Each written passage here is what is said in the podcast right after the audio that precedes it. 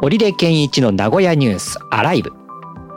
この番組は名古屋のカルチャーやイベントなどの最新情報をお届けする名古屋の今を知ることができるポッドキャスト番組です。名古屋でサッカー J リーグやバスケットボール B リーグなどのスポーツ実況やニュースのナレーションなどをしている織出健一です。番組へのご感想お便りは番組ホームページのメールフォームまたはツイッターへハッシュタグカタカナでニュースアライブとつけて投稿してください。お待ちしております。今日の話題はこちら。名古屋城天守の木造復元最短で2032年度に完成見込み。名古屋市は名古屋城天守の木造復元事業について、最短で2032年度に完成する見通しを示しました。この見通しは名古屋市議会経済水道委員会の答弁で名古屋市側が明らかにしたものなんですが、この名古屋市によりますと、天守の解体と木造復元を一体化した整備基本計画を2022年度中にまとめて2023年度に文化庁に提出する予定だということです。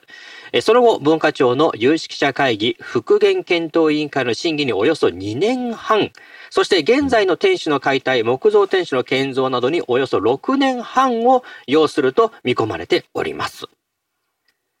いやー、これから計画出すよってことなんですね。すねえっと、3月中にまとめて4月以降に出すよっていうようなことでいいんですよね。はい、はい、はい。なんか、えって感じしますがね。え、今からなの？みたいな。まだそこまで行ってなかったんですね。あまだあれだけやってたのはなんか調査をしていたのかっていうようなね。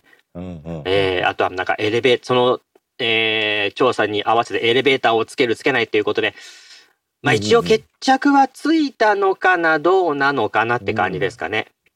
うん、はい。エレベーターの方もね。えー、うんうんさあ、そしてこの名古屋城の木造、長く言われてるなというような木造復元ね、長いこと言われてるなという感じがしていたんですけれども、名古屋市の河村隆市長は、構想としてはもともと、2020年の東京オリンピックに合わせての完成を目指すという構想だったんですけれども、市議会側からは丁寧な手続きを進めるべきだという意見がありまして、見直しを余儀なくされておりました。いやー、かかりますね。まあ、確かにそんなに拙速にっていうか、急いでやれるもんでもないでしょうからね。うんうん、そういう意味ではね。うん。けど、東京オリンピックに間に合わそうとしてたのは忘れてました、ね、忘れてました。そして2032年度に完成の見込みということなので、あの、リニアよりも遅くなりそうな雰囲気。あ、本当ですね。リニアはちなみに、あの、2029年以降みたいな話になってますから、うん、まあ2030年代ぐらいになってくるので、どっちが早いのかなっていう感じか。そうですね。あちらもね、遅れ遅れで。そうですね。ええー、お互いに。そう、どっちが先になるのか、ね、どっちが先になるんだろうっていう、本当にね。ええー、まあ、ただ、あの、店主が、こう、か、あの、ミラ、店主に上がれないとかね、店主の上に行けないっていうところは、なんかちょっと、観光としての機械損失はちょっと長くなりそうな感じですよね。いや、そうですね。うん当時6年半もかかるということは、その間ずっとですもんね。壊して作りますからね。うん。そうですよね。ねいやだから、一旦、うん、その店主がないっていう時期も当然出てくるわけで。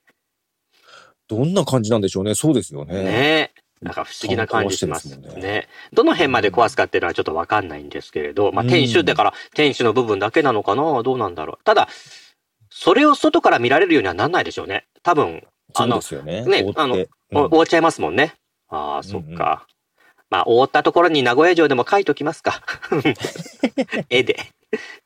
もうこれでいいかっていう。っていうね、しばらくはもうそれでしょうがないっつって。で、あの、お披露目の時にその幕を一気に剥がすみたいな。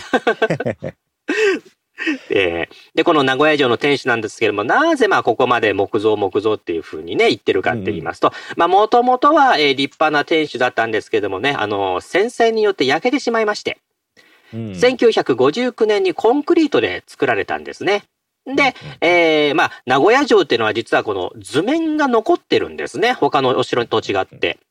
ですから、木造の復元っていうこともその図面を元にしてできるということ。だからまあ木造の方がいいんじゃないっていう、まあ市長も思ってるんですよね。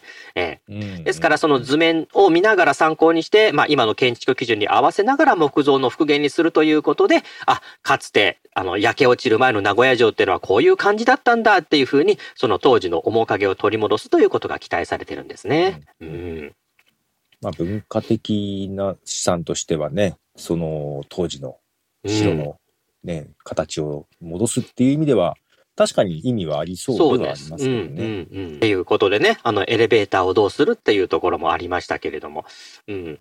まあ、確かにあの、コンクリートの時の天守行きましたけれども、まあ確かにちょっとこう、当時の技術で作られたっていう感じはしてましたからね。うねうん。ちょっとなんかお城の趣としてはちょっと寂しいところは、確かにあったか、ね、うん、あ、やっぱりそう感じてたんですね。僕もなんかね、あの、うんうん、あの、あの、なんていうのかな。